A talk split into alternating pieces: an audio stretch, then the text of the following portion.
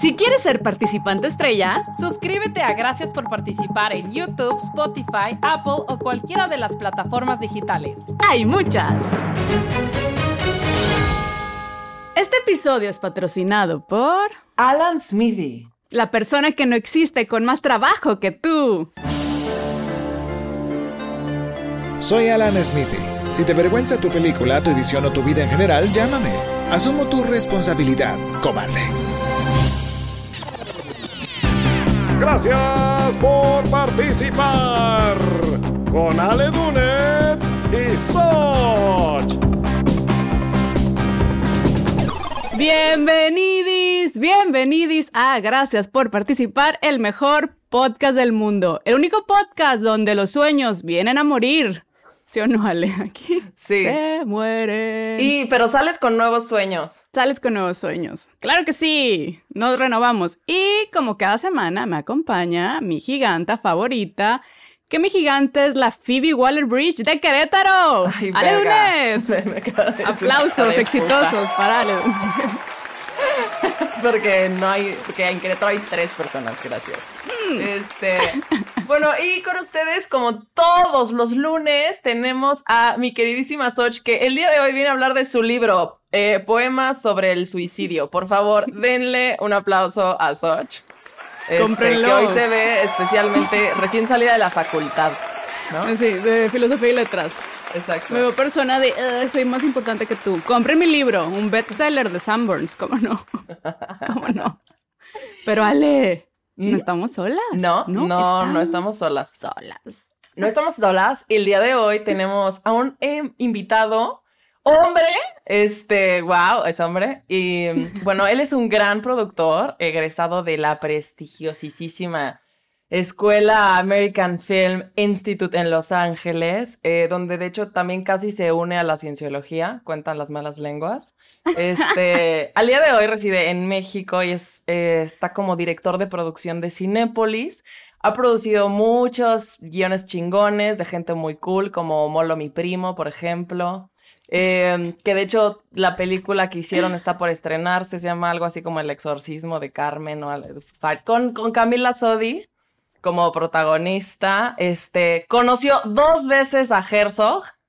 Eh, ah, y también, sobre todo, es hijo de Pablo Latapi.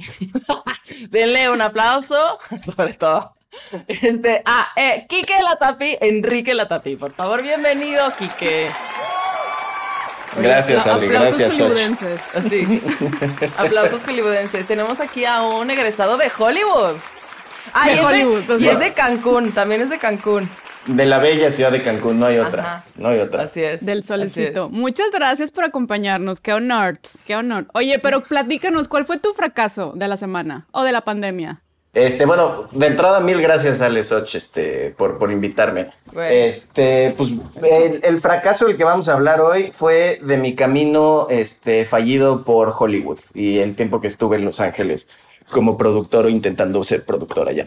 Me encanta que hayas introducido el tema. Eso siempre lo hago yo, pero bueno, Quique. O sea, Ah, el no, no. invitado El tus fracaso de la pandemia. El fracaso Claro, las de la reglas pandemia. cambian pues, como Big Brother. Me, me robaron mi computadora hace dos semanas. No sé si eso sea relevante. Güey, es un gran fracaso. No, me la robaron hace dos semanas justo terminando la postproducción de la película que estaba diciendo Ale. La Ay, robaron.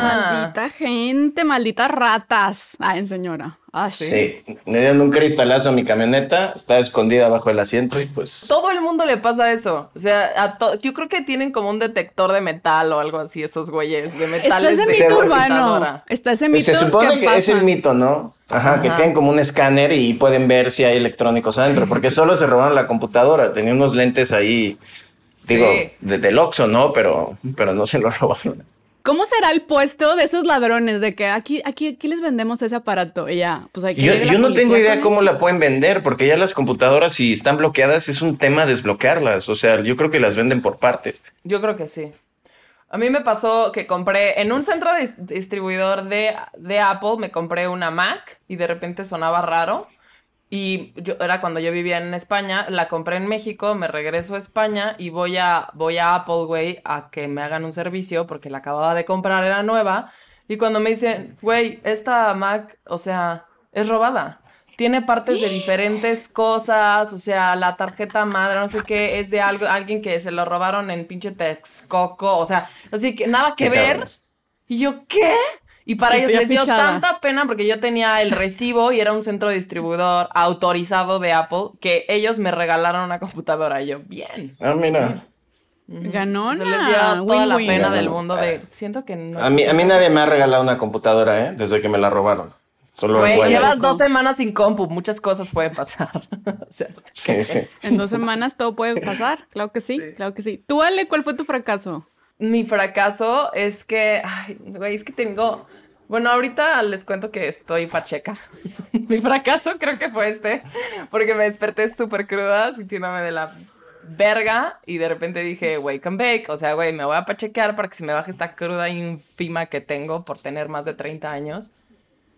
Entonces me di unos toques. Tengo cero resistencia a la mota. Entonces dije, güey, estoy hasta el pito, me voy a bañar. Y mientras me baño, me acuerdo que tengo que grabar un podcast en media hora y yo así, verga. Entonces, si, si digo cosas un poco extrañas o se me va un poco el pedo, discúlpenme. Es porque estoy hasta Es el Ale siendo Ale. Tampoco. Tampoco va a haber No mucha diferencia. Y, y tengo otro fracaso. Creo que mi gato no es feliz conmigo. O sea, creo que está deprimido.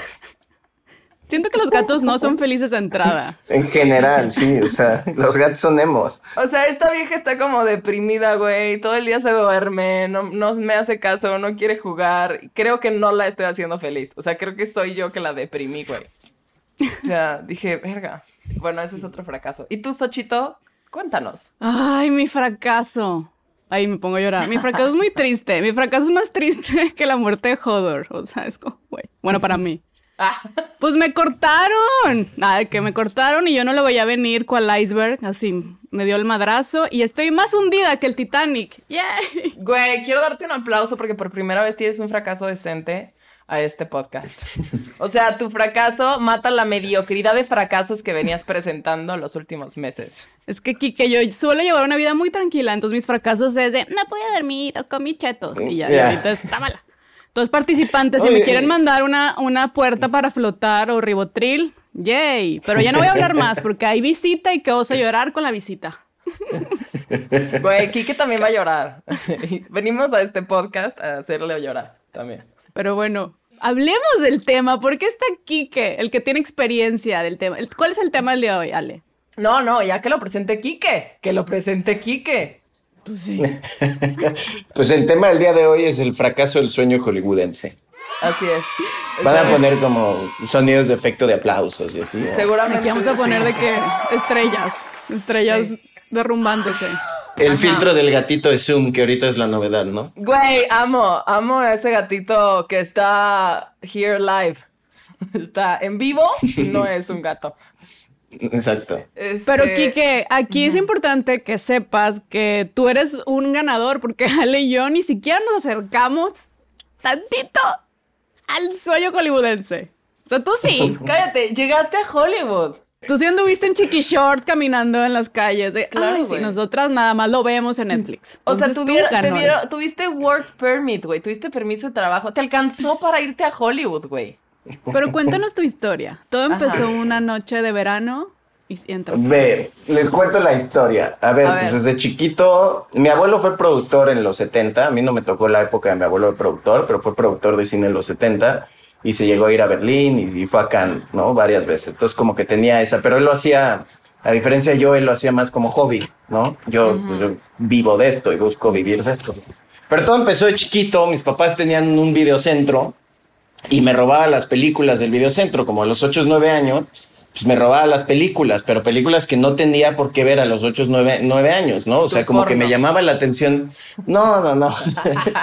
me, llama- me llamaba la atención la portada y iba y agarraba. En ese entonces eran betas, ni siquiera VHS, eran betas, ¿no? Entonces, pues me robaba los betas, o sea, y me robé Full Metal Jacket, me robé Naranja Mecánica, me robé Taxi Driver, y pues estas películas yo las veía escondidas a los 9 años. Y desde ahí me encantó, me encantó No, y, el y cine. películas, o sea, películas, películas que te acercaron a lo que es el cine. Claro. No Y- te y mi papá siempre la risa fue- en vacaciones uno.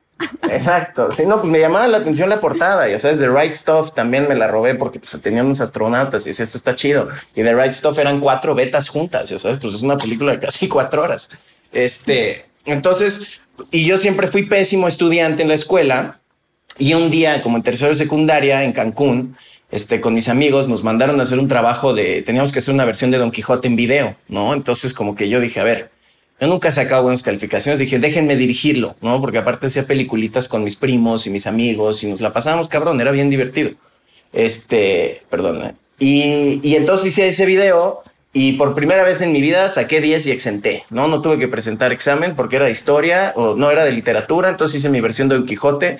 Una amiga que era que estaba en el equipo era este era ranchera, este pero- y pues este y pues estuvimos, entonces pudimos usar caballos y la madre, ya sabes, entonces pues como que de ahí dije, va, pues esto de la escuela no se me está dando, pero esto de hacer videitos pues me puede me puede ayudar, ¿no?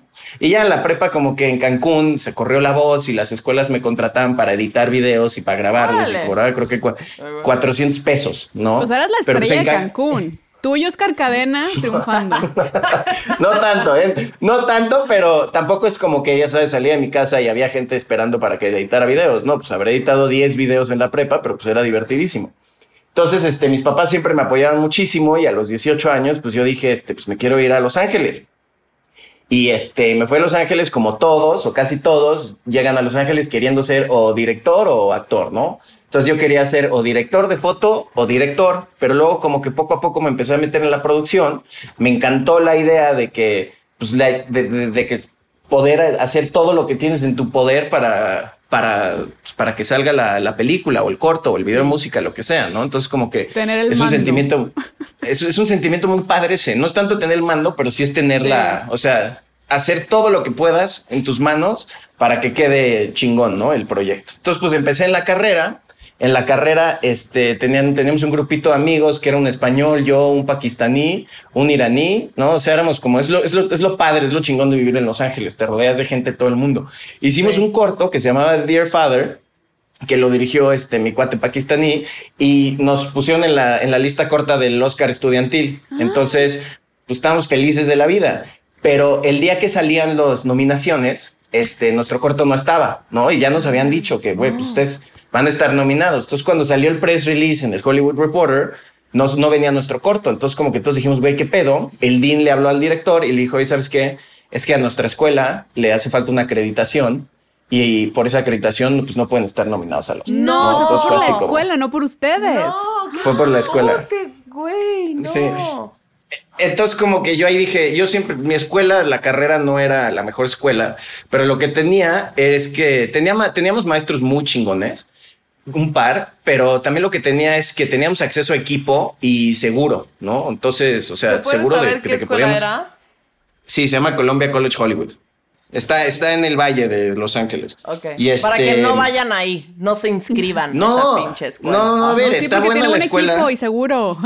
tiene buen esas cosas. equipo y Pero no entonces tiene nosotros el permiso que te ne- necesitas para ya lo tiene, ya lo tiene, ya lo tiene, ¿eh? ya aprendieron la lección y ya lo Qué tiene. coraje. Entonces, este, y, y pues estuve, y, y de ahí como que dije, puta, como que siempre decíamos, pues no pasa nada que no estemos en la mejor escuela, siempre y cuando si hacemos trabajo, pues el trabajo pueda ser reconocido. Entonces ahí una amiga que después me enteré que era chorísimo lo que me contó, me dice, oye, entrevisté para AFI y me voy a ir a AFI. AFI es el American Film Institute, ¿no?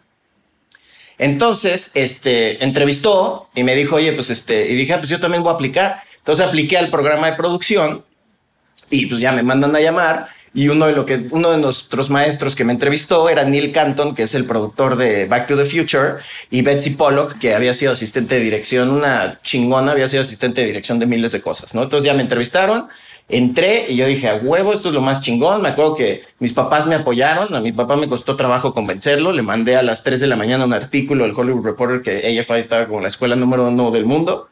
Entonces me apoyaron y chingón, eventualmente tuve que sacar un student loan, pero bueno, ¿no? A ver, tengo dos preguntas de esto. ¿Por qué era choro? ¿Por qué te choreó así tu amiga? O sea, ¿qué necesidad tenía ella de mentir? No sé, pero de repente un día hablando con Betsy, con mi maestra, le digo, oye, también este Nelly Godovich, que él me contó que entrevistó para ti, este, entrevistó en abril, este, me contó que entrevistó para ti, pues este, ella fue la que medio me, me dijo que me recomendó, ¿no? Y me dice, no, nosotros no entrevistamos en abril, ya sabes, este, no, yo no- yo Órale. no conozco a tu amiga. O sea, te está... Güey, pero qué cagado que, o sea, gracias a, a tu amiga mitómana, entraste a Yefa. Que era una gran productora, o sea, mi amiga era, era una israelita y era una gran, es una gran productora, o sea, era una persona que, se- o sea, todo lo que se proponía lo lograba, ya sabes. Entonces, como que yo decía, pues, güey, pues Nelly, Nelly es una chingona, ya sabes. Entonces, claro, voy a pues entrar yo ya. Quiero seguir, quiero seguir los pasos de Nelly, ¿no? Éramos como los productorcillos estrellas de, de la escuela. Entonces, todo el mundo nos buscaba para que le- les hiciéramos sus cortos, para que fuéramos sus productores.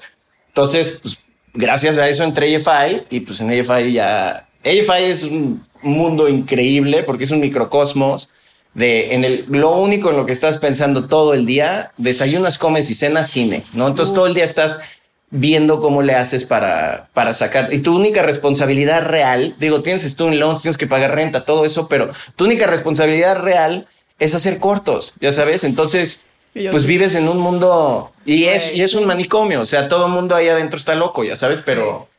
Sí. Ay, estoy Pero está viviendo increíble. a través de tus historias, así de cuéntame más. sí. Entonces ya en AFI, pues hicimos, éramos cinco mexicanos en, en AFI en ese año, entonces pues nos hicimos todos cuates, este, y, to- y, y bien, o sea, en AFI hicimos cortos padres, ahí pude trabajar que este, en el verano con, con, con un amigo mexicano también, hicimos un corto, o sea, fui productor para Ari Aster, que ahorita pues está, ahorita acaba de anunciar su película con Joaquín Phoenix, ¿no? Entonces, Sí. pues Sí. entonces, pues te, te rodeabas de gente bien chingona, o sea, y, y era padrísimo. Y ese corto que hicimos en verano, pues le acabó yendo bien en festivales y así.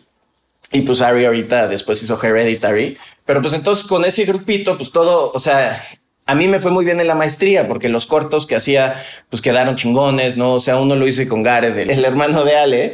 El otro lo hice con, este, lo hice con un guate que se llama Daniel Craig Jacobson, que ahorita que acabó haciendo videos de música para Elton John, o sea, Paz, Paz León, Sí, o que sea, es una te rodeaste de superdirectora. gente muy valiosa De también. gente, te rodeas de gente muy chingona. O sea, Paz León, una directora que este, hizo su película y le fue re bien en Costa Rica. O sea, como que te rodeas de gente padre, ¿no? Entonces, pues saliendo de la maestría, pues como a mí me había ido bien en la maestría y, nuestra tesis, que tu tesis es un corto, fuimos de los pocos que lo pudimos vender a un, a un, este, a un canal de televisión y, no, y ya sabes, o sea, pues sales de EFI y sales pensando que eres el productor que el mundo estaba esperando, ya sabes. Entonces, y poco a poco, pues te das cuenta que no, ya sabes que, pues no. Los Entonces, pues empecé a trabajar.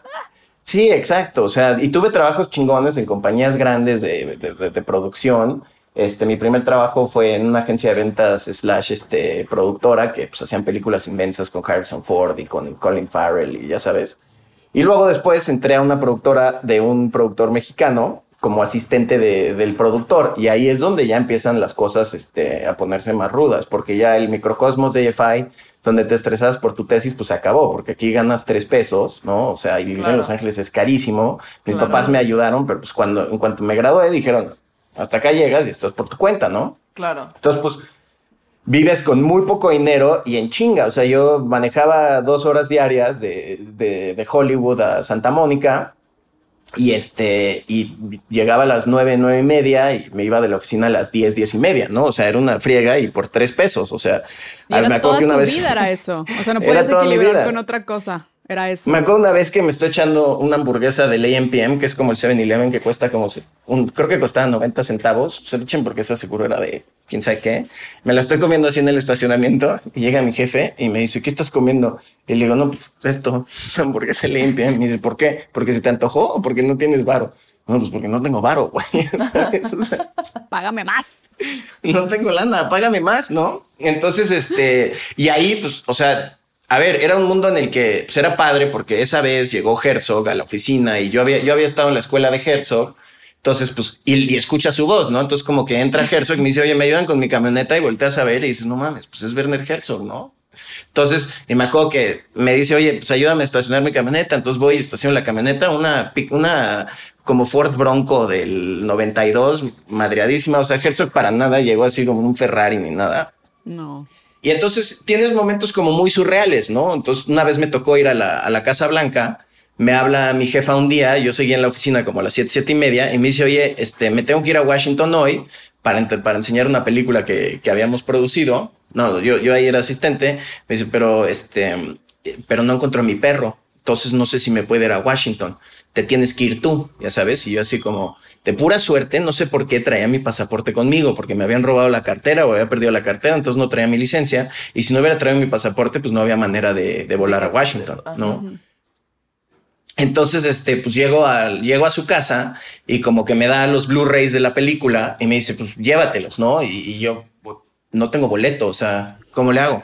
Ve al aeropuerto y ruégales que te dejen subir, ya sabes. Entonces, otra amiga con la que trabajaba me lleva al aeropuerto en mi camioneta, que mi camioneta es otra historia, es como un amigo Gareth dice que es como mi alma, ya sabes, en Los Ángeles, porque llegó la camioneta nueva y poco a poco como que a lo largo de las filmaciones ya tenía vidrios rotos, estaba chocada, ya sabes, pues, estaba es manchada de como, café. una representación de tu persona también. Te De mi persona a lo largo de nuevo y te fuiste marchitando así poco a poco. a lo largo de mi viaje en, en- en Los Ángeles, ¿no? Entonces, pues ya llegamos a, llego a Washington, llego al aeropuerto, me acuerdo que la aerolínea era creo que Virgin, y, se- y pues nos saltamos toda la cola y le decimos al cuate del, mostrador, oye, necesito, o sea, necesito estar mañana a las 10 de la mañana en la Casa Blanca porque tengo que, vamos a enseñar esta película, ¿no? Y el director y el productor y todos los, el equipo de distribución estaba allá y el cuate, súper buen pedo, nos dijo, órale, va, este, son 50 dólares el cambio de, este, de, nombre. Yo no tenía 50 dólares en la cuenta de banco, ya sabes, entonces como que volteó con mi amiga y le digo, oye,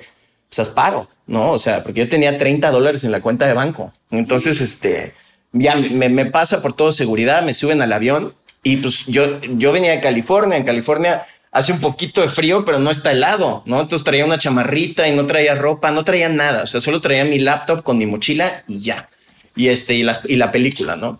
Y tus ganas de conocer a Obama. Sí. y mis ganas de conocer a Obama. Llego a Washington y está, hay nieve en, el, en la calle, estaba helado. Yo no, o sea, le hablo a mi jefe y le digo, oye, no tengo dinero para el taxi. O sea, no, no tengo cómo llegar al hotel, ¿no? Entonces, como que ahí me dice, no, pues va, y me depositó y la madre, entonces ya pude llegar a. Es más, mi jefe no me quiso pagar, mi mamá me tuvo que depositar. No mames. Para poder pagar. Oye, también, para, ¿qué pedo con ese jefe?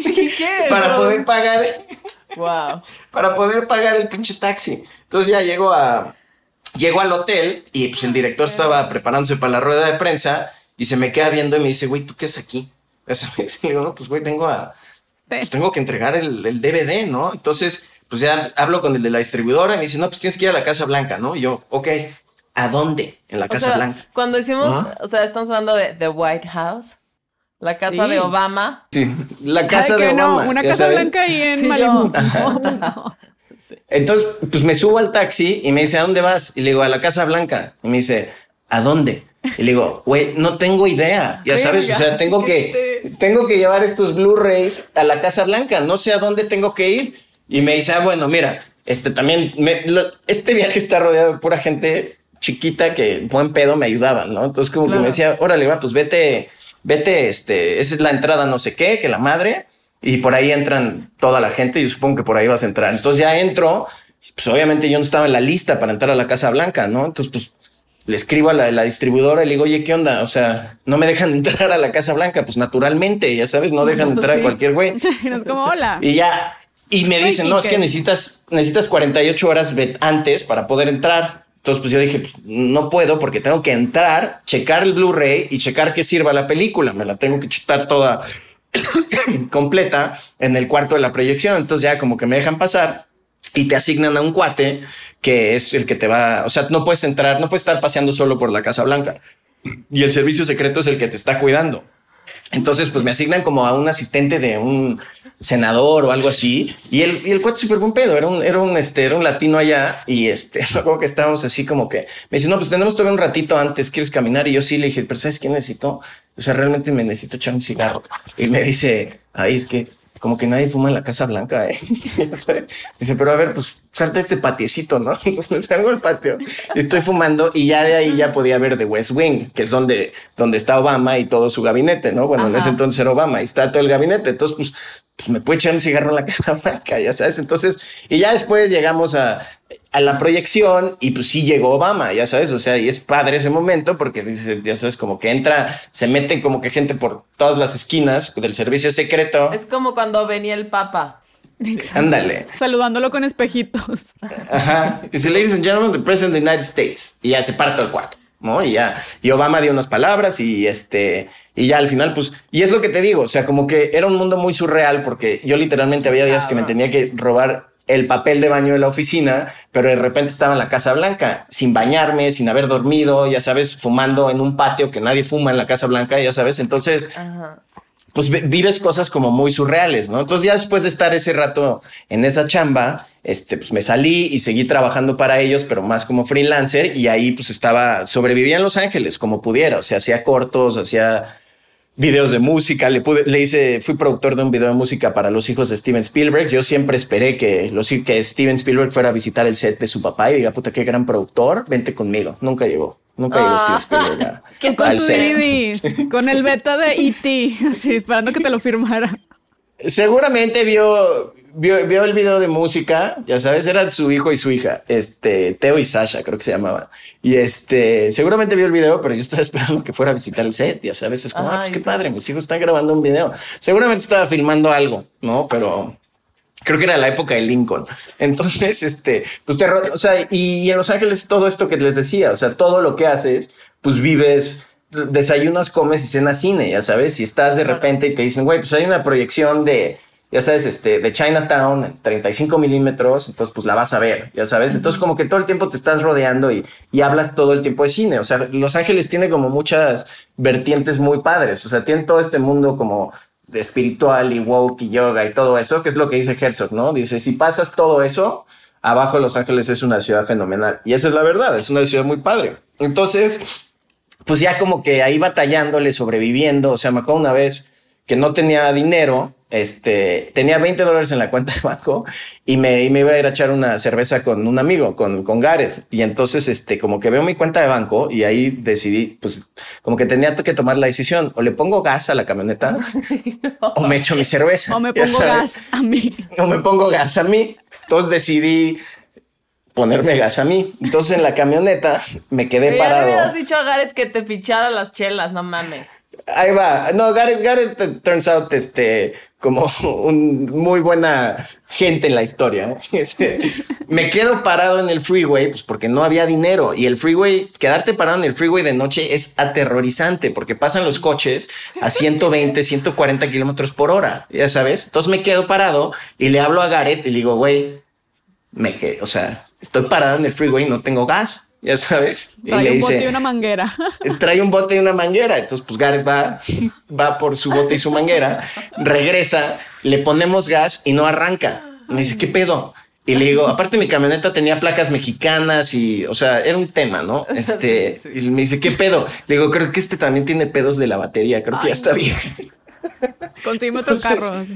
Vamos a comprar unos cables, pero todo esto en, en- en la, en la lateral del freeway, que te di de nuevo, o sea, el miedo es, o sea, en cualquier momento, pues te puede pegar un coche porque pasan hechos la madre. Entonces vamos al AutoZone, compramos unos cables porque pues, tenían que ser largos porque no podías maniobrar. No, Gareth, o sea, el coche no se podía poner enfrente, o sea, no se podía poner de frente a mi camioneta, tenía que estar pues, atrás, Claro, sí. mi camioneta atrás, el coche enfrente y ya pues, los cables tenían que ser lo suficientemente largos para cruzar todo el coche y echarle a la, a- la, batería al coche. Entonces estamos ahí y estamos haciendo toda esta maniobra y para eso creo que se había parado un güey como que ayudarnos. Y a nosotros, a menos de dos metros adelante, un coche se colea y choca de frente contra la barda a dos metros de nosotros, donde estábamos parados yo y Gareth, pega así, ya sabes, este, enfrente de nosotros. Y, y yo me quedo así callado y me quedo en shock y volteo a ver a Gareth y Gareth se empieza a morir de la risa. ¿Sabes? Le digo, güey, ¿de qué te ríes? ¿Sabes? Me dice, güey, es que casi nos morimos, que qué, que la madre, ¿sabes? Y yo, sí, güey. O sea, aquí se hubiera quedado la historia de Kike Gareth, ya sabes. Entonces, y ya después le, le- le puse, le pusimos este batería y Gareth me dice, güey, le digo, luego te pago por la batería y el, y, y el, y el tambo de gasolina, ¿no? Y me dice, güey, no te apures y yo te invito las chelas, ya sabes, o sea, entonces ya, ya nos fuimos a echar las cervezas y todo bien, ¿no? Pero entonces, pues vives en este mundo, pues en el que estás haciendo todo lo que puedes para sobrevivir y en Los Ángeles es caro, ¿no? Pero entonces ya como que ahí, como que todo estaba medio, medio dark. Tenía entrevistas de trabajo a cada rato, ¿no? Como que sí me entrevistaban, pero como que nada se concretaba, se concretaba. Y un día mi amiga Paz León, que estaba dirigiendo una, dirigiendo una película en Costa Rica, que me había postulado ella para ser el primer asistente de dirección, y el director dijo, pues no, seguramente tu cuate es muy bueno, pero pues no, no tiene experiencia haciendo películas, o sea, no, nunca ha hecho un largo, ¿no? Entonces no me dieron la chamba, pero estaban filmando y como a la semana de filmar iban atrasadísimos y, y, o sea, iban muy atrasados en la filmación y había muy mal ambiente en set. Entonces como que me habló y, y yo para este entonces ya estaba procesando todo el tema de la visa. Ya estaba con mi abogada y todo. Entonces me habló y me dice, oye, ¿sabes qué? Necesitamos que vengas y nos eches la mano porque la película va muy mal de, de, o sea, vamos atrasados, estamos over budget y necesitamos que nos ayudes, o sea, y vamos a, o sea, queremos que tú vengas como asistente de dirección, que el asistente de dirección, pues digo, es el que maneja todo el set, o sea, es el que está ahí, ya sabes, o sea, es el que lleva el tiempo de, de la producción y, con, y el orden, ¿no? Entonces, este, y yo, pues va, déjame le hablo a nada más a mi, a mi abogada para asegurarme que todo bien, ¿no? Y le hablo a la abogada y le digo, y me estaban ofreciendo una chamba en Costa Rica para hacer una película. El dinero estaba bien, o sea, me iban a pagar bien. Este, ¿qué onda con mi visa? Y me dice, no pasa nada, ¿no? O sea, tú vete y, y todo bien. O sea, yo la podemos procesar. O sea, te vas a quedar en Costa Rica y yo no, pues no, me voy a ir a México acabando la película. Sí, todo bien. O sea, lo hacemos desde México. Entonces me fui a Costa Rica, llego y cuando aterrizo me habla Paz y me dice, oye, ya no, ¿eh? Le digo, ¿cómo que ya no, Paz? Ya sabes. ¿Cómo que ya no? Estoy aquí como ¿Cómo que ya no? Y tu Costa Rica pura vida, my ass. Y yo, a ver, Paz, me dice, te vamos a pagar la mitad de lo que te habíamos dicho que te íbamos a pagar. Le dije, Paz, a ver, ya estoy aquí, ¿sabes? O sea, ya me salí de mi casa en Los Ángeles, o sea, me salí, ya no puedo regresar hasta que tenga visa, ya sabes. ¿Qué onda? Entonces me dice, bueno, déjame ver. Entonces como que le habla, o sea, como que habla con el productor, la madre me dice, bueno, está bien, vente, porque están filmando en un pueblito como a una hora en avión de San José y como a cuatro o cinco horas en, en coche un pueblito precioso que se llama Santa Teresa. Este, entonces, este, Costa Rica es precioso. Y entonces, este, como que le digo, no, pues voy para allá. Me dice, no le digas a Adam. Adam era el primer asistente de dirección, ¿no? El primer asistente de cámara que venía conmigo. Me dice, no le digas a Adam porque se va a mal copiar, ¿no? Entonces, este, porque creo que Adam era la primera vez en su vida que salía de Estados Unidos. Con miedo a tomar agua de la llave. Sí, sí, sí, literal. Ya sabes de que no quiere pedir hielos. o sea, nos, nos suben un avión de hélices y aterrizamos literalmente en una pista de, tierra, ¿no? Entonces, pues ya aterrizamos en la pista, nos recoge el productor un tipazo que se llama Chris Cole. Y este ya me dice, y nos meten a una casa que tenía como unas mallas verdes inmensas, como de 3, 4 metros, y nos dicen, no salgan de la casa porque no queremos que el crew los vea y no vayan a sospechar, ya sabes. Entonces, pues bueno, ok. Pero como si fueran Y- qué, o sea, pues Exacto, parte del no, como refugiados, como refugiados Exacto. políticos nos tenían, ya sabes. sí, entonces, entonces, este, Que yo vengo a trabajar igual que tú. Sí, no. entonces nos meten al cuarto, nos llevan comida, casi casi nos la meten por abajo de la puerta. Prisioneros. Y ya, Y el otro güey así de, claro, es como en las películas de Bond, o sea, Latinoamérica. Ah, así, esto así como es Latinoamérica. que- o sea, es de la entiendo. Ahora verga. entiendo. Entonces ya, este, Adam y yo estamos, yo estaba feliz en Costa Rica porque dije, worst case scenario, pues me quedo cinco o seis días aquí y ya, ¿no? Y me iban a pagar una parte de lo que me habían dicho que me iban a pagar. Entonces, este, pero ya en la noche llega el director con paz, con, con, con, hambre este, y sed en el cuartito. Sí, no. Aparte no había aire acondicionado, era un calor, era un calor cabrón, horror. ya sabes. Qué. Y yo llegué a Costa Rica en cuestión de 48 horas, me hablaron, me dijeron, oye, puedes venir, déjalo con la abogada. Al día siguiente me fui a, a, a Marshalls a comprar shorts y, y camisas para, pues, porque iba a filmar en Costa Rica, ¿no? Entonces, y, y hacía calor y según yo era en Costa Rica llovía cabrón, pero era época de sequía, entonces me compré mi poncho, ya sabes, yo estaba feliz de la vida. Y este, y todo fue en cuestión de 48 horas. Y mi hermana vivía en Los Ángeles conmigo en ese entonces. Entonces me dijo, oye, ¿qué pedo? ¿Cuándo vas a regresar? Le dije, no, pues yo creo que en tres, cuatro meses regreso. O sea, nada más me voy a Costa Rica, vemos luego la visa y este, y ya vemos qué pasa. Y ya en Costa Rica, al final sí, sí me quedé como el primer asistente de dirección. Nos dimos dos días de break. Para que para reajustar y para que cambiara el plan de rodaje y conocer al equipo y demás. Y al final la película quedó poca madre, me encanta esa película, es la segunda película más taquillera en la historia de Costa Rica y este y al final terminamos la película este dos días antes de lo planeado y nos la pasamos increíble porque el fotógrafo también era uno de mis mejores amigos de, de AFI que acabó yendo a mi boda y fue mi despedida de soltero que se llama Ben Hardwick, también tipazo. Entonces nos la pasamos muy bien haciendo la película, la película quedó padre, quedó chingona, y sabes, le fue bien. Entonces, pues yo regresé a México y justo cuando regreso a México, reconecto con un amigo mío con el que había hecho el corto de Ari, un mexicano. Entonces, este, y traía una película, este, que estábamos viendo el, que estaba viendo el financiamiento y me dice, vente, o sea, en lo que estás en, en lo que se resuelve lo de tu visa, pues ayúdame con esta película. Entonces, pues hicimos las carpetas para el estímulo fiscal, aplicamos todo, ¿no? Y a la par me buscaron de Los Ángeles para este, para una compañía de pues, ya una compañía muy como seria y el trabajo estaba chingón, ya no era asistente, ya era coordinador, la paga estaba súper bien, estaba a 20, a 15 minutos de mi casa, o sea, ya todos mis pedos en Los Ángeles ya estaban solucionados, ¿no?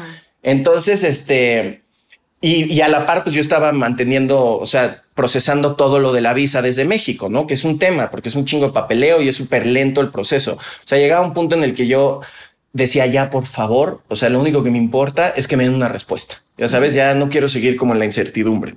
Sí, saber algo. Y, y lo, lo, más importante que me ha pasado en México es que al mes de llegar a México, pues yo conocí a la que hoy es mi esposa, ya sabes, entonces como que todo, todo, todo, todo se acomoda, ¿no? Sí, o sea, todo se va sí. acomodando. Entonces, este, pues ya estando aquí y, y yo, y ya, y ya medio trabajaba para la compañía de allá, o sea, no me estaban pagando, pero me estaban mandando guiones para que diera notas, para que los revisara, ya sabes, o sea, como que ya estaba trabajando y a la par en México estaba intentando levantar la película, ¿no? Hubo un momento en el que me, escribió el que iba a ser mi jefe y me dice, oye, échale un ojo a este guion. Y era el guion de la película que estaba produciendo. Ya sabes, le digo, pues obviamente esa película me gusta, ya sabes, yo la estoy produciendo. Este, y ya no, creo, creo que ya no me contestó. Este, entonces, pues pasa todo esto, nos aprueban este, el estímulo fiscal, nos aprueba Eficine. Y este, y a la par, pues estos ya en Los Ángeles ya me hablan y me decían qué onda, no? O sea, le digo, es que no me han resuelto la visa. Entonces un día estaba comiendo con, mi mamá que estaba de visita en México y con, con la que ahora es mi esposa, con Tania, y me llega el dictamen de la visa, ¿no? Pues era por la época de Trump. Yo no sé si Trump tuvo algo que ver. Ah, Pero por esa época, seguro. Uh -huh. This Kike guy, we're not letting him in. Ya, sabes, ya vino una vez a la Casa Blanca y no, Ajá. no está chido. Ya ah, sí, sí. Es, Exacto, no, el, no, el güey que fuma en la Casa Blanca, no, ese güey no puede, no puede tener un, un permiso sí. de trabajo aquí, ¿no? Entonces, este, me llega el dictamen y este, pues la visa rechazada, ¿no? Entonces, pues yo estaba, me fui a comer con mi mamá y con mi esposa y le hablo a mi papá y me dice, pues, ¿qué vas a hacer? Y le digo, pues, mira, voy a filmar una película, ¿no? Entonces me habla el que iba a ser mi jefe de Los Ángeles, le mando un mail, me habla y me dice, ¿qué quieres hacer? O sea, porque si quieres, nos podemos volver a, A chutar ¿no? el proceso, pero es un proceso larguísimo, ¿no? Entonces le dije, mira, la verdad, emocionalmente, y muy ¿no? desgastante. De, es justo oh. lo que le dije. Le dije, mira, yo la verdad, ni emocional ni financieramente me puedo volver a chutar esto. O sea, lo, lo, lo intentaré en otro momento, ¿no? O sea, lo volveré a intentar en otro momento. Bueno, entonces, este, y ya, entonces, pues le hablé a mi papá y le dije, me dice, ¿qué vas a hacer? Y le dije, pues mira, traía un, un, proyecto con un amigo también de Los Ángeles, una serie de televisión que ya estaba agarrando tracking en México, nos acaban de, de, de, de aprobar el estímulo fiscal. Y le dije, pues mira, para mí lo más importante no es estar en Hollywood, no es estar en este, no es como que ser parte de Hollywood. Para mí lo más importante es hacer películas. A final de cuentas, eso es lo que estudié, eso es lo que me gusta hacer y es todo el claro. punto de lo que estamos haciendo, ¿no? Sí, Entonces, por eso te llenaste tan, de tantas historias y experiencia, pues para soltarla en tus historias, pues ya, no importa Exacto, dónde las hagas. Entonces, Exacto. Entonces, pues ya este, me quedé en México sin planes este, a mediano plazo de, de regresarme a Los Ángeles. Pero lo más fuerte fue que pues, yo de Los Ángeles me fui como si me hubiera ido de vacaciones, ya sabes, o sea, nunca desmonté mi casa. Desde México tenía que, seguir, que seguir pagando la renta, gastándome ah. todo el dinero que había gastado en Costa Rica, seguía pagando la renta del departamento. Mi camioneta estaba allá, mis cosas estaban allá, ya sabes. Entonces me fui Y, y fue un proceso larguísimo hasta que llegó en un un punto. limbo y yo- raro de tiempo. un limbo raro. Y le hablé a mi hermana y le dije, oye, pues en lo que se resuelve esto, yo no puedo seguir pagando mi parte de la renta, pues ya busca un roommate. Y mi hermana pues estaba devastada porque dijo, güey, pues Quique se fue casi casi un fin de semana y, no nunca volvió, regresó. güey. Ya sabes. Y yo no regresé a Los Ángeles hasta cuatro años después, ya de chamba. O sea, ya sabes, Qué entonces fuerte. este... O sea, tú dijiste, voy, güey, me voy de chamba y regreso en, en una semana Sí, o dos. tú o en un voy y vengo. Y no regresaste. Cuídame la que yo- Voy y vengo. Yo sabía que iba a ser, sabía que iba a ser cuestión de meses, ya sabes, Claro. tres meses. Entonces, como que saqué mis cuentas, dije, pues me alcanza para pagar tres meses de renta en lo que se resuelve lo de la visa y ya que regrese, pues ya tengo trabajo fijo, o sea, sabes, y un buen trabajo y en una compañía chingona y con gente chingona, ya sabes. Entonces, este, pero pues me fui así como, entonces todo, todo se quedó allá. Mi hermana tuvo que guardar todas del mis- héroe te tocó. Mi hermana tuvo que guardar todas las cosas este, de mi departamento, de mi cuarto, en, en, este, en una caja que teníamos un- un- una bodeguita chiquita en el garage de la casa. Ahí guardó todo y pues yo dejé cosas normales, o sea, como si me hubiera regresado. Y yo no podía entrar a Los Ángeles porque no tenía visa, no podía entrar a Estados Unidos. Entonces mi hermano, que también en ese entonces vivía allá, porque su novia vivía allá, pues tuvo que agarrar la, tuvo que traerse mi camioneta, la trajo a Tijuana, de Tijuana ya un chofer nos la trajo con todas mis cosas. O sea, ya sabes, entonces No este... mames. Sí, o sea, tu vida Yo en no- Los Ángeles en O una sea, cajita, güey, casi, casi. No, y, y ni pudiste despedirte. O sea, te fuiste por la puerta Sí. de atrás. No, o sea, me despedí de muy poca gente. O sea, me despedí de Molo.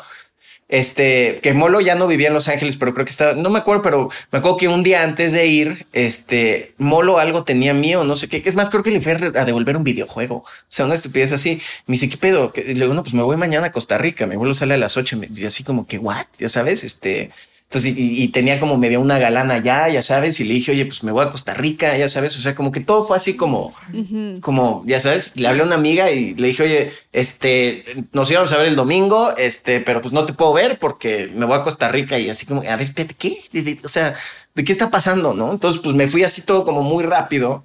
Y ya estando en México, pues ya como que tomé la decisión, dije, no voy a perseguir ahorita esto de Los Ángeles por ahora y hasta la fecha, pues México Claro. me ha ido muy bien, estoy feliz trabajando en la industria de cine mexicana. Este, Güey, tienes una super chamba, no mames. Sí. O sea, fracasar en Hollywood Sí, en- fue lo mejor que te pudo pasar. pues es que literal, la ya sabes. puerta a y- otra cosa también. Y la película tuvimos un cast espectacular para cuando los hijos regresan. O sea, ah, sí. trajimos, a, claro, trajimos con a Carmen, de la Reguera. Con Francisco de la Reguera, el buen Ya, Fran. el señor de la reguera ya vino a El este- señor de la reguera ya vino estuvo a aquí. este Ah, ¿sí? sí. Sí, sí, sí. Mira, gran actor, gran Contó amigo. historias de miedo. Es un tipazo, Fran, y un gran actor. Gran Sí. actor. Sí, tiene un cast espectacular esa película. Espectacular. O sea, Carmen Maura, Cecilia Suárez, este, Eric Elías, Irene Azuela, Fernando Luján. Fernando Luján.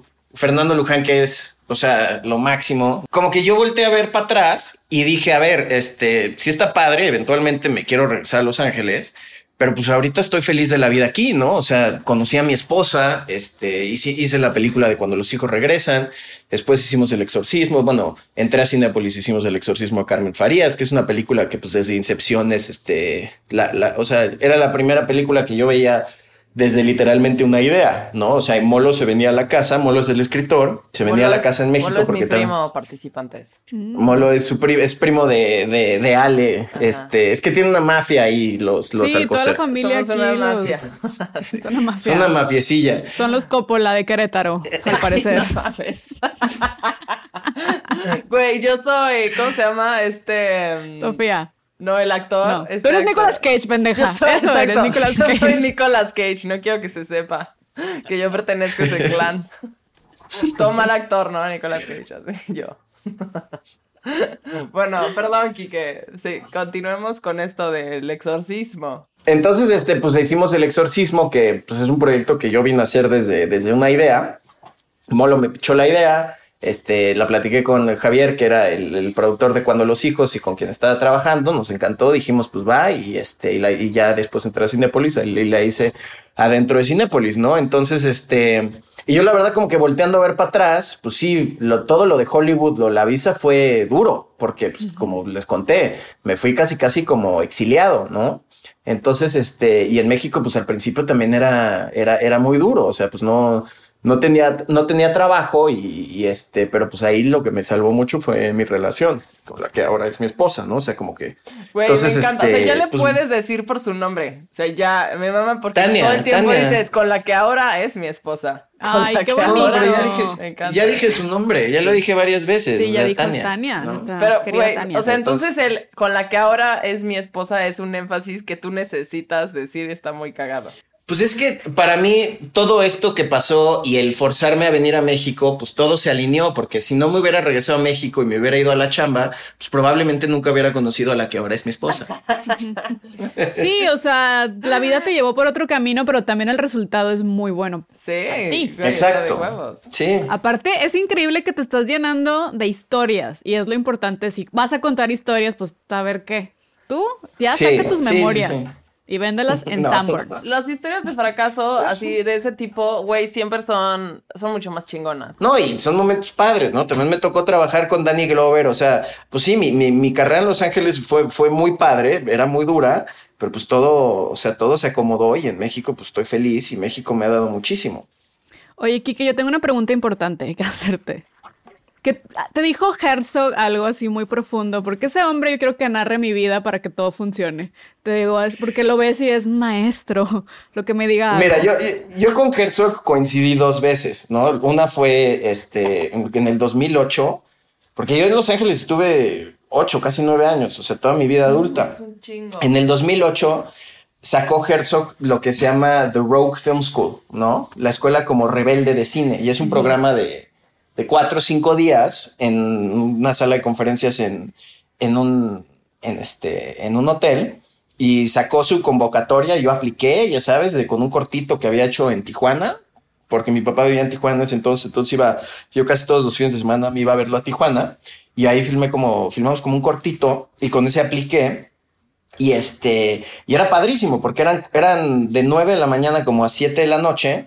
Todo el día Herzog te, te, te daba clases de- y su filosofía de vida, ¿no? Y a ver, y Herzog te decía, güey, yo no les voy a enseñar el pedo técnico porque eso no hace falta. O sea, ya sabes, yo les voy a enseñar la filosofía que yo tengo detrás de hacer una película. Y yo ya era fan de Herzog, yo ya me había leído libros de Herzog y había visto toda su bibliografía, su bibliografía, ya sabes, este, filmografía, me las había echado casi todas, ya sabes, o sea, yo era fan de Herzog y aparte mi papá también le encantaba Herzog y mi papá me dijo, güey, si te, si, te, si te aceptan, obviamente te lo pago, ya Claro, sabes. aparte Claro, es un maestro, tienes que escucharlo. Es un porque no nada más maestro. es para cine, es de vida. Tú lo ves y dices, claro, quiero, quiero Sí. tener esa sabiduría. Quiero que sea mi papá. Quiero que narre, te lo juro que quiero que esté aquí narrando todo lo que mis piensos. Sí, yo quiero que narre mi vida, ya sabes.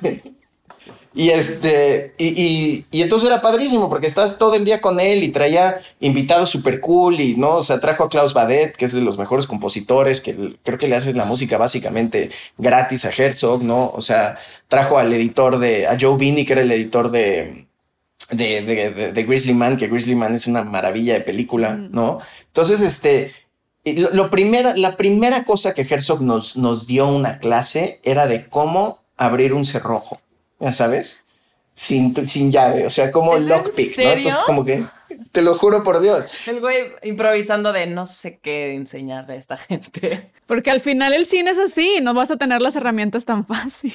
Eso, eso suena muy Karate Kid, o sea, muy los puso Claro, a, es- es- a es un limpiar señor el Miyagi. coche. Es el señor Miyagi Sí, del claro. cine. Estuvo muy Miyagi ese pedo, sí. Porque él se robaba las cámaras de cuando era chico para filmar, entonces, pues, o sea, las regresaba, ¿no? Pero... Y él enseñándoles a robar casas. Lo primero que tienen que aprender es a robar. Qué maravilla, qué maravilla que tuviste esa experiencia. Y me acuerdo un día que estábamos después, después de horas de estar de escuchándolo, porque te cuenta toda su filosofía de cómo, o sea, y te contaba como que las man- la manera, por ejemplo, como él editaba, ya sabes, la manera como él se acerca a los actores, o sea, te contaba, porque Herzog también por eso tiene tantas películas, porque está filmando todo el tiempo y su filosofía es de hacer películas, ¿no? Entonces nos contó que en Bad Lieutenant, que es con Nicolas Cage, este, que él creía que era una producción chiquitita porque él no le gusta tener equipo, o sea, no le gusta, o sea, no le gusta tener un crew inmenso. Él, este, te dice, a ver, este, si tú eres el, el- el- diseñador de producción, te dice, a ver, si yo te pido algo, ¿qué va? Si te pido una caja, ¿qué vas a hacer? No, pues traigo la caja. Me dice, sí, pero ¿qué vas a hacer? ¿Cómo vas a traer la caja? ¿Sabes? Me dice, no, pues probablemente le hablo a alguien de mi equipo para que me traiga la caja. Me dice, no, yo quiero que tú traigas la caja. Ya ¿sabes? No quiero asistentes, no quiero nada de esto, ¿no? Entonces, este, y me acuerdo una vez que nos estaba platicando y este, toda la clase, entonces como que yo me salgo así a la, a la ventana de, como del, del, del, vestíbulo de- del hotel y está así como que nomás reflexionando en todo lo que está diciendo y llega y se para al lado de mí, ya sabes, y como que lo volteé a ver y me dice, so, ya sabes, así como, y le digo así como, Consumar. ¿qué le digo? O sea, es que le digo a Werner Herzog, güey. O sea, ¿de qué hablo con él? ¿De fútbol? Ya sabes, o sea, De lo que entonces sea, no le dije nada. escuchar. Claro. ¿No le dijiste nada? Lo único que le dije, le dije, le dije, mira, oye, me encanta este, la toma final de Little Deer Needs to Fly cuando está como en el cementerio de aviones y se aleja la toma. Le dije, para mí es de las tomas más gloriosas en la historia del cine. Y me dice, yes, Enrique, but, but because of the context. Ya sabes. Yo digo, güey, no, estás demasiado, estás demasiado cool, ya sabes. o sea, y ya después me lo topé, me lo topé como asistente que iba a la oficina y pues se acordaba perfecto de mí. Y yo estoy seguro que no estaba muy orgulloso de que me, me hubiera vuelto asistente.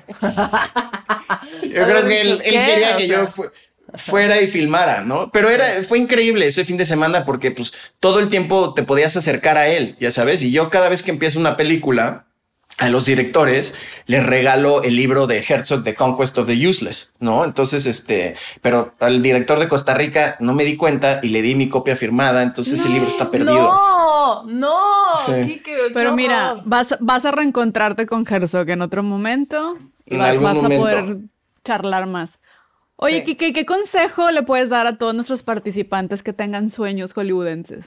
Que tengan paciencia, no es paciencia, es lo único que es, es paciencia y, y trabajo duro. O sea, that's, that's all it takes. O no lo hagan. Nada más tener, Dedíquense si a otra pueden, cosa. si, pue- si pueden ser algo más, háganlo. Pero no, no es cierto. No, es una industria padrísima, es muy dura y, y, y es este, y hay muchos egos y hay muchos temas, pero, pero pues es una industria divertidísima y hacer una película y ya verla en pantalla, pues es este, es increíble. O sea, ver tu trabajo en pantalla es, pocas cosas son tan, tan gratificantes como eso. Hasta ahorita no me ha tocado hacer una película que no me guste. Entonces, Ok, qué chingón. Y ahora vamos a Sufraca.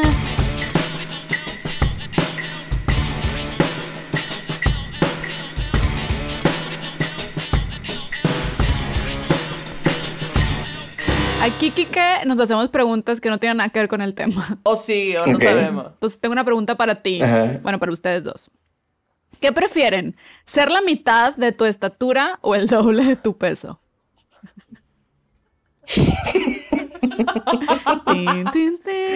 Ver, yo no soy muy alto. Yo no soy muy alto. Si me cortan a la mitad, pues va a estar cabrón. Entonces, que ¿Cuánto mides, Kike? ¿Cuánto mides? debo medir unos 75, 76, una cosa así. Güey, si eres alto, no mames, para México eso es alto. Bueno, sí. Entonces, prefieres el doble de tu peso. El doble de mi peso, pues porque me meto al gimnasio. Prefiero. ¿Tú, Ale? Sí. Por ¿Qué mamado. prefieres? Kike dice que es por mamado, está haciendo trampa. El doble de su peso de, de músculo, Exacto. güey. Sí. no mames. Sí, o sea, estamos hablando de, de ¿Y músculo, tú? ¿no? O sea, el luchador. Esto es cuerpo de luchador. la versión mexicana de la roca sería yo, ¿no? Ah, sí. Sí. Fíjate, muy astuto, muy astuto porque es peso, pero por masa muscular. Tú, qué listo. ¿Tú, Ale? Yo, pues, súper podría estar a la mitad. O sea, prefiero estar a la mitad de mi tamaño que, a ver, güey, me, diría muy poquito. Como 90 centímetros, güey. Está muy, es muy poquito. Bueno, me pondré, pero es- prefiero estar, o sea, pero bien. O sea, sería chiquita, pero flaca. Y pondría tacones altísimos y ya. Llegaría al metro, al metro 10. Que tú también eres alta, Ale. Sí. ¿No? O sea, Esa- sí, o sea, sí me puedo rifar bajar unos centímetros, pero no me quiero rifar subir unos kilos, güey. Ni de músculo. Toma, May. No, yo, yo me voy al doble de mi peso porque si fuera la mitad me diría 76 centímetros y eso no creo que me esperaría una buena vida. yo creo que no es práctico medir tan poquito. Pues mejor No, no sé. peso más, me pongo igual de mamada, sería la roca versión mujer, ya me gustó eso. Ajá. Soraya, ¿qué tal que me vuelvo Soraya? Y órale, ah, pura medalla olímpica para México. Sí. O sea, ya, ya podrías tener una carrera de, del fitness, güey. podría, podría, Tú podría. y Kike, tú y Kike así, saliendo en calendarios. Exacto. ah, con la vena aquí salida en el cuello. A ver, yo tengo otra pregunta. Mm, si pudieran, o sea, si pudieran ser algo en la vida, aparte de lo que ya son, nada que tenga que ver con el gremio del cine, ¿qué serías? Rockstar.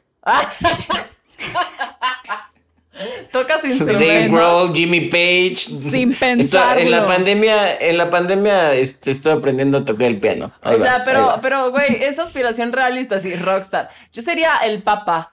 No mames. O sea, no es. ¿Qué, qué podría ser? Ser Dave Grohl y así, o sea, yo sería Dave Grohl, Jimmy Vedder, Jimmy Page, o sea, eso me, me hubiera encantado. ¿Y sabes qué, me qué quiero hacer? Este, quiero producir eventos de- de- de- de- en vivo, o sea, pero conciertos y cosas así. Luego platicamos tú y yo de ese tema. Sí, porque Sí. Ale te puede guiar. Eh, ¿Y tú, Sochito? Ay, fíjate que me gustaría ser como vestuarista de ópera o obras así como muy espectaculares.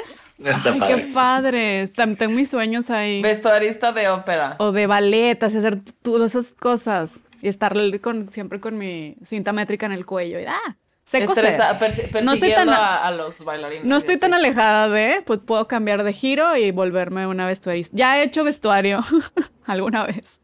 Pero sí, me gustaría, fíjate. Pero como de cosas así muy teatral, así grande. Está padre, ese me gusta. ¿Tú, Ale? Sería detective. ¡Ay! Tú ya muy cine noir. Ya, ya te fuiste a Los Ángeles. detective. Ale Dunet. detective Ale Dunet. Y ya. Y- pero siento que sería como detective privado y me contratarían para las pendejadas así más grandes. De, Güey. Serías como Mr. Bean en la película que eras como un detective. Eso serías tú, siento. Y vamos a la última parte del episodio que es Succioname subsuelo. Succioname subsuelo.